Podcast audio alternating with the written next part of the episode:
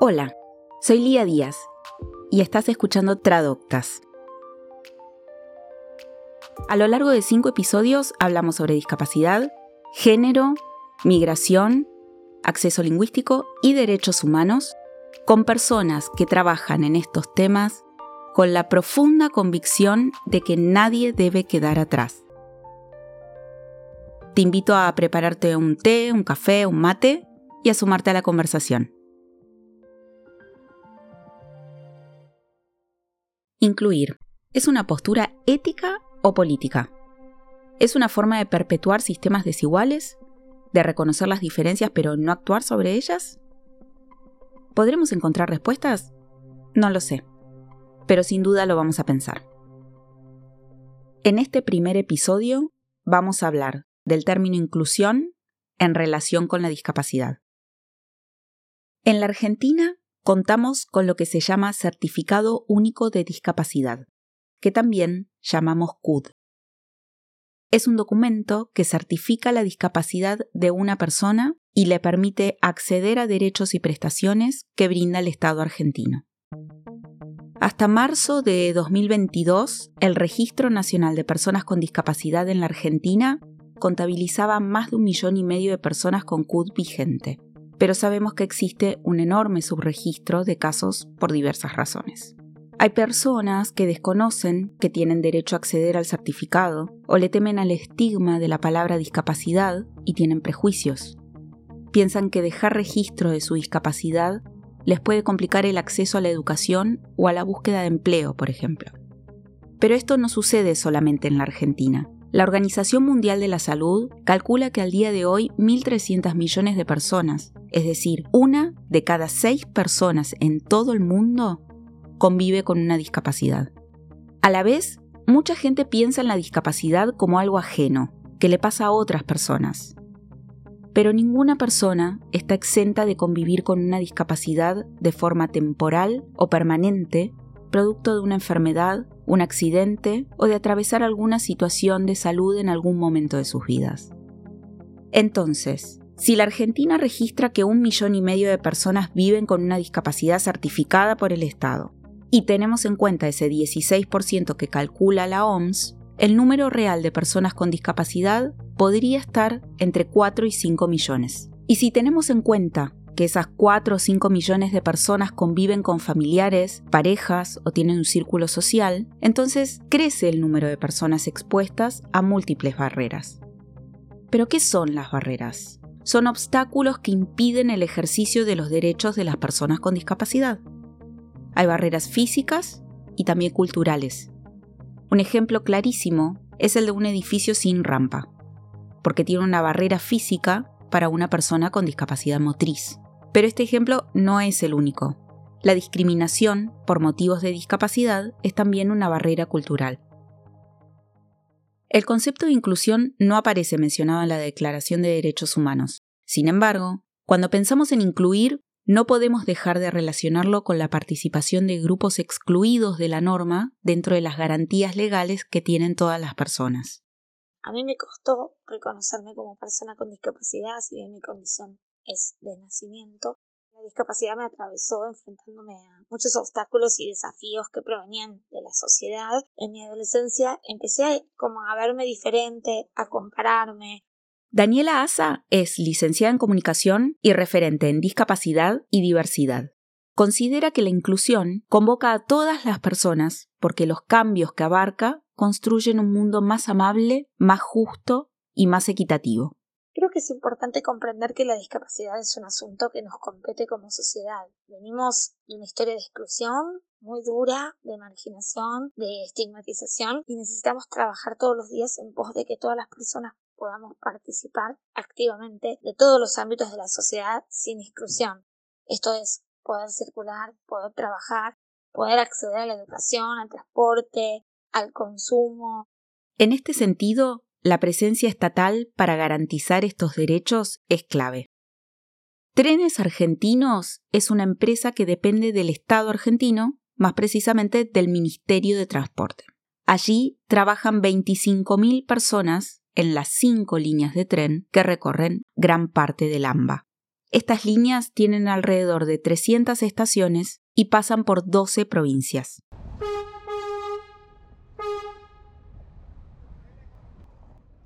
Nosotros intentamos desde todos los lugares tratar de que se genere un espacio de convivencia, independientemente de hacer una rampa y a quién le sirve esa rampa. Si bien la rampa fue pensada para una persona en silla de ruedas, pero la realidad es que la termina usando mucha gente. Quien habla es Roberto Ingrata, que es responsable de la unidad de discapacidad de trenes argentinos. Hasta 2020, que es cuando se creó la unidad, prácticamente no recibían reclamos referidos a temas de discapacidad, pero esto pasaba solo porque no había quien diera una respuesta a estas necesidades. Sin embargo, Roberto cuenta que desde sus comienzos el área está creciendo de forma exponencial. Los reclamos que reciben son muy variados y abarcan desde cuestiones muy complejas hasta temas que parecen muy simples y deberían estar resueltos. Esto es porque muchos espacios no fueron pensados teniendo en cuenta la accesibilidad de las personas con discapacidad a la hora de construirlos. Si uno piensa todos los productos físicos o culturales desde la concepción como un producto para todos, para todes, es mucho más fácil que después tener que hacer accesible el producto. Vamos a poner el ejemplo más trillado, el de las rampas de los edificios que en su momento dio tanto que hablar y tanto escándalo causó, por lo menos en la ciudad de Buenos Aires. Si vos el edificio lo haces ya con la rampa, podés incluso tener en cuenta cuestiones estéticas, de construcción, de diseño. Y ese es el fin del diseño universal, que nació en sí mismo como un concepto de la arquitectura. El fin último de la accesibilidad es la vida autónoma de las personas con discapacidad. Quien habla es Gabriela Ortiz, traductora pública, diplomada en traducción y accesibilidad.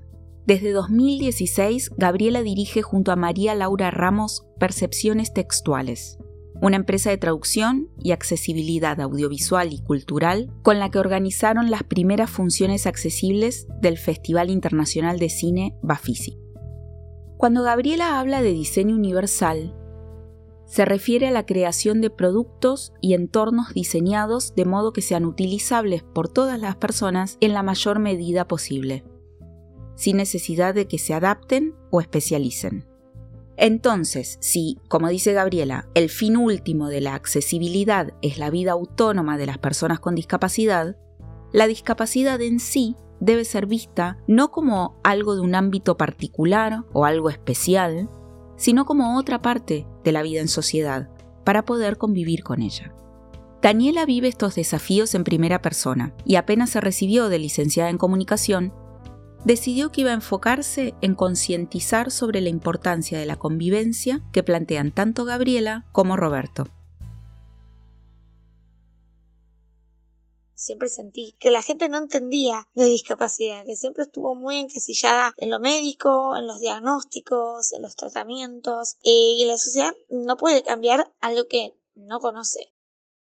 El modelo médico al que Daniela se refiere pone el foco en el tratamiento y el padecimiento de la discapacidad y busca la cura, entre muchas comillas, o que la persona se adapte al entorno a través de un proceso de rehabilitación.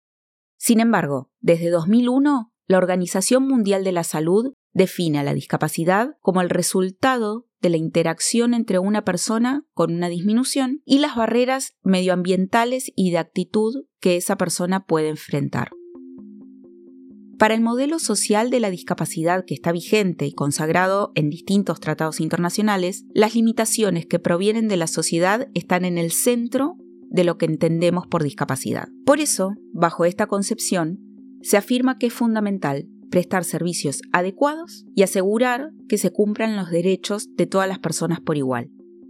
Con ese compromiso presente, Daniela habla sobre discapacidad en redes sociales. También da charlas y capacitaciones sobre el tema en instituciones, empresas y eventos.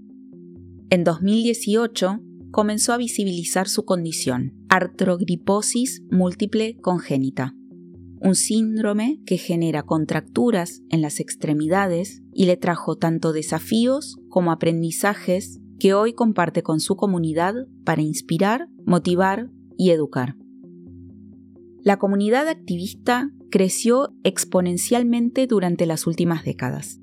personas con discapacidad y condiciones como autismo, dislexia, síndrome de Tourette y déficit de atención e hiperactividad, entre otras, proponen nuevos diálogos e interseccionalidades en redes sociales.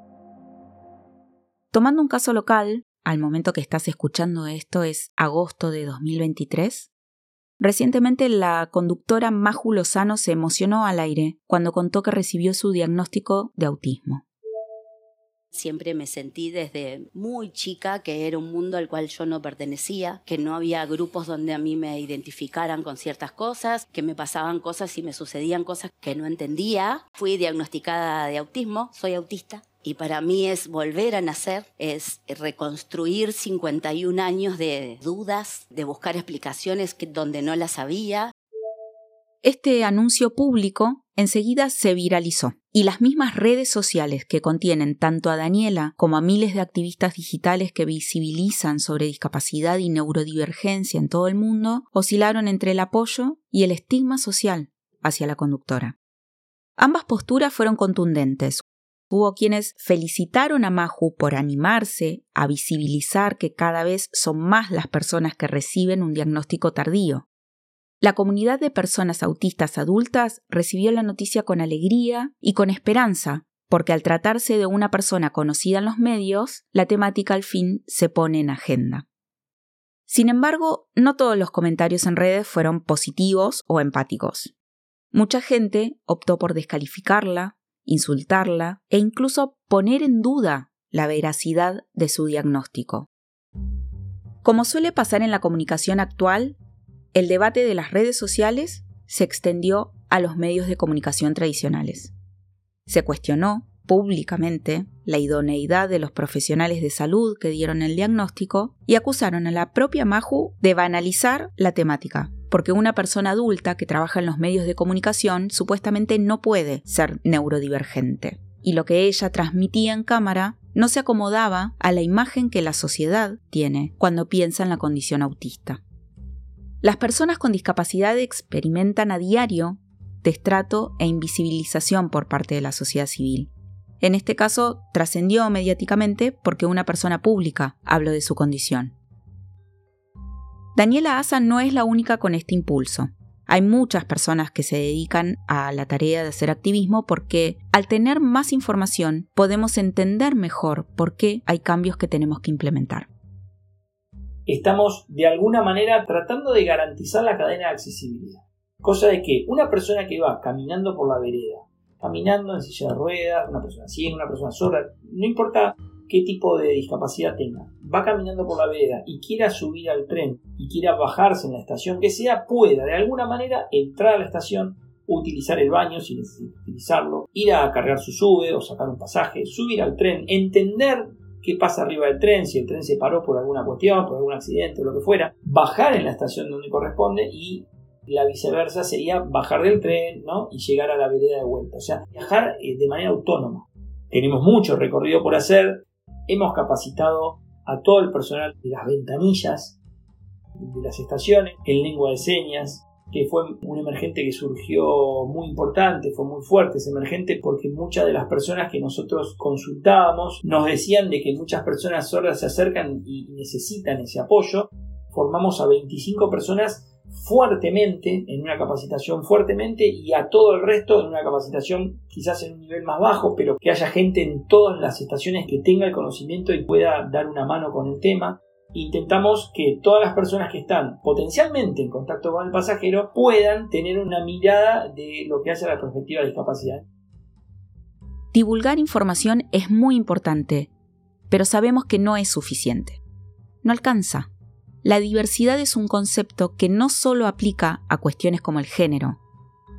Hay un abanico de diversidad de capacidades en cada ser humano. La accesibilidad tiene que ver con el diseño universal que decíamos y también con la Convención de Derechos de las Personas con Discapacidad.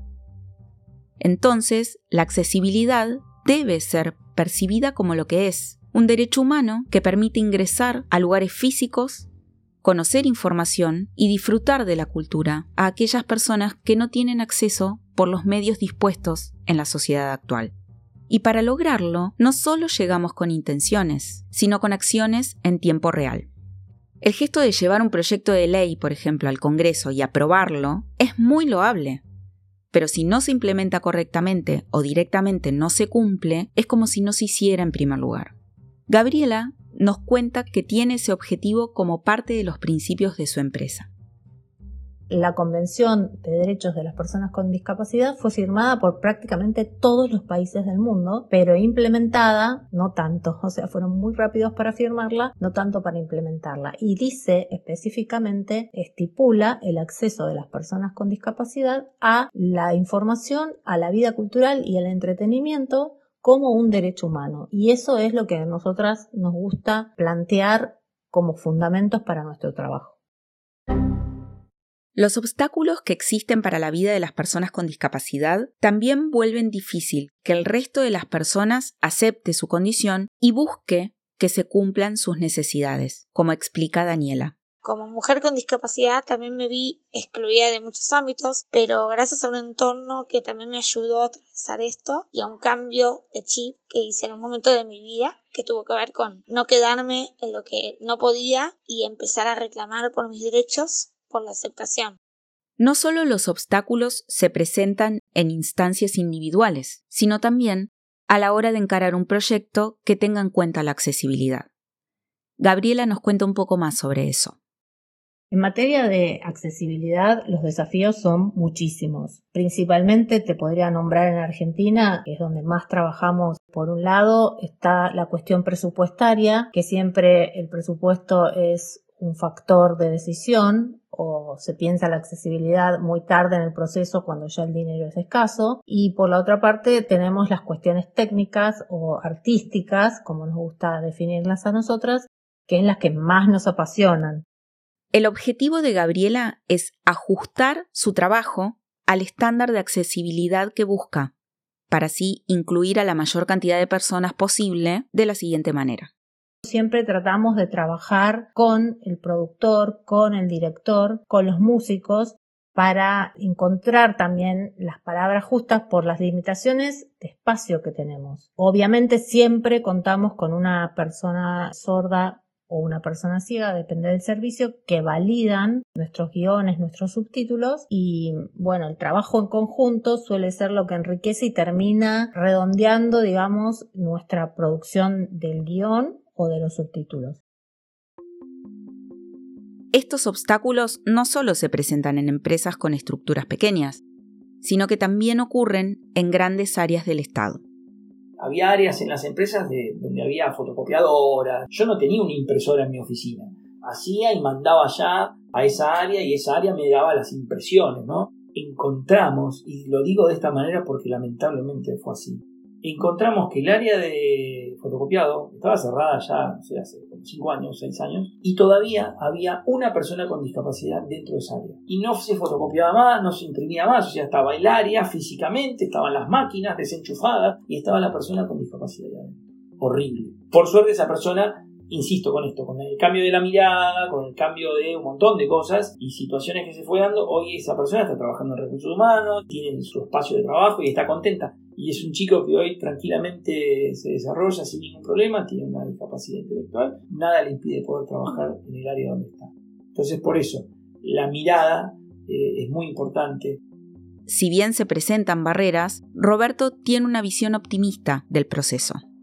Creo que el paradigma de a poco se va estableciendo, que la mirada social, si bien convive con la mirada médica, todavía existe, por supuesto, la junta médica y, debe existir permanentemente, celebro, de que se vayan dando diferentes espacios donde la temática se impulsa y fundamentalmente que las personas con discapacidad luchen y trabajen para impulsar y poner arriba de la mesa la temática y defender los derechos. Lo celebro y por supuesto felicito. En este cambio de paradigma que menciona Roberto, hay un nudo que no se termina de desatar, y es el acceso al trabajo. El derecho al trabajo está consagrado en la Convención Internacional sobre los Derechos de las Personas con Discapacidad. La Convención prohíbe toda forma de discriminación. Obliga a proteger los derechos de las personas con discapacidad en igualdad de condiciones y las oportunidades de empleo. La Convención afirma que las personas con discapacidad pueden trabajar en el sector público y que se deben realizar los ajustes razonables en el lugar de trabajo, con estrategias de diseño universal. ¿Y qué son los ajustes razonables? Por ajustes razonables se entiendan las modificaciones y adaptaciones necesarias y adecuadas para garantizar el acceso al trabajo a todas las personas con discapacidad. En Argentina existe la Ley 22.431, que busca garantizar el derecho al trabajo de las personas con discapacidad, facilitar su inclusión y la igualdad de oportunidades. En este sentido, dispone que el Estado debe tener empleadas al menos a un 4% de personas con discapacidad. Roberto nos cuenta qué sucede con la iniciativa Trenes Inclusivos y por qué aún no se alcanzó ese cupo. En trenes, en particular, estamos bien rumbeados en ese sentido porque a partir de este programa Trenes Inclusivos nosotros estamos pensando en empleabilidad, estamos muy lejos del 4%, lamentablemente estamos muy lejos del 4%. Nosotros en una empresa de 25.000, la cuenta rápida nos da que deberíamos tener 1.000 personas con discapacidad trabajando y tenemos apenas ciento y pico de personas. Que no es poco, pero está muy lejos de ese 4%. La realidad es que nosotros tenemos dos lugares de trabajo con respecto a esto, que uno es el relevamiento interno constante, porque sabemos de que el ferrocarril hay mucha gente grande trabajando, mucha gente que no presenta o no presentó en su momento discapacidad, pero la pudo haber adquirido y desconocemos esas situaciones. Entonces, por un lado, estamos tratando de seguir relevando y ver cuántas personas con discapacidad hay en la empresa y darle los apoyos que necesite y demás. Y por otro lado, estamos trabajando en, en empleabilidad pura, en lo, que, en lo que tiene que ver con el personal externo. Estamos trabajando con algunas bolsas de trabajo. A fin de cuentas, la inclusión es un término que se usa mucho para hablar de personas con discapacidad y tiene diversas aristas, pero ¿es correcto expresar así el concepto? Yo estoy de acuerdo con el término inclusión, aunque siento como que no es suficiente, ¿no? Yo le agregaría el concepto de convivencia, que es nuestro objetivo, que todos, todas podamos convivir en armonía. Agregaría también aceptación, que todas las personas podamos aceptar las diferencias y acercar igualdad de oportunidades. Gabriela también nos cuenta cuál es la postura de su empresa frente a la inclusión como término no usamos el término inclusión, sino que nos referimos a la accesibilidad, al diseño universal, a la diversidad. Porque cuando uno usa el término inclusión o funciones especiales o personas con necesidades especiales, está separando el lugar de incluir, que sería, digamos, la intención supuesta de este término. Si uno habla de incluir, hay una frontera y para nosotras esa frontera no existe es simplemente una cuestión de diversidad.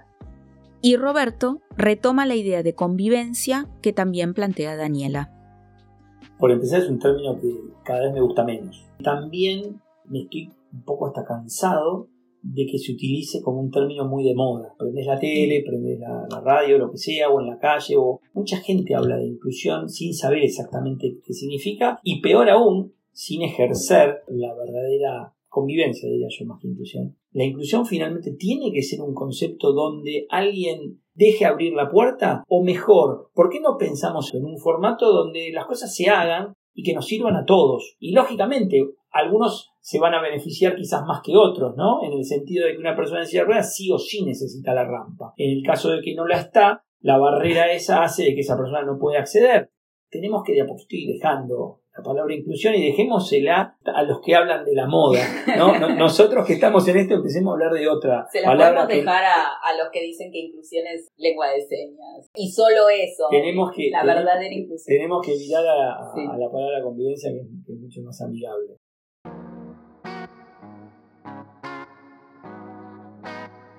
Visibilizar la existencia de las personas con discapacidad y de su realidad, la de sus familias, cuidadores y afectos, y reconocer a esta población, es fundamental para que esta comunidad pueda exigir sus derechos y también para que todo el resto de la sociedad pueda hacerlos valer. En esta instancia es donde tenemos la convicción entre adoptas que se gesta la palabra inclusión en relación con la discapacidad, y que no es una meta, sino que es una plataforma para luchar por la integración promover la autonomía y así lograr una convivencia más igualitaria. Gracias por haber llegado hasta el final de este episodio. Si te interesa este contenido, no olvides seguir nuestras redes arroba para seguir pensando en conjunto. Diseño sonoro y producción general, Andy Kukier para Brillo. Guión y producción ejecutiva, Alan Mealla para Brillo. Agradecimiento especial, Juana Loduca. Portada, Pablo Andreta. Idea, conducción y dirección general, Lía Díaz.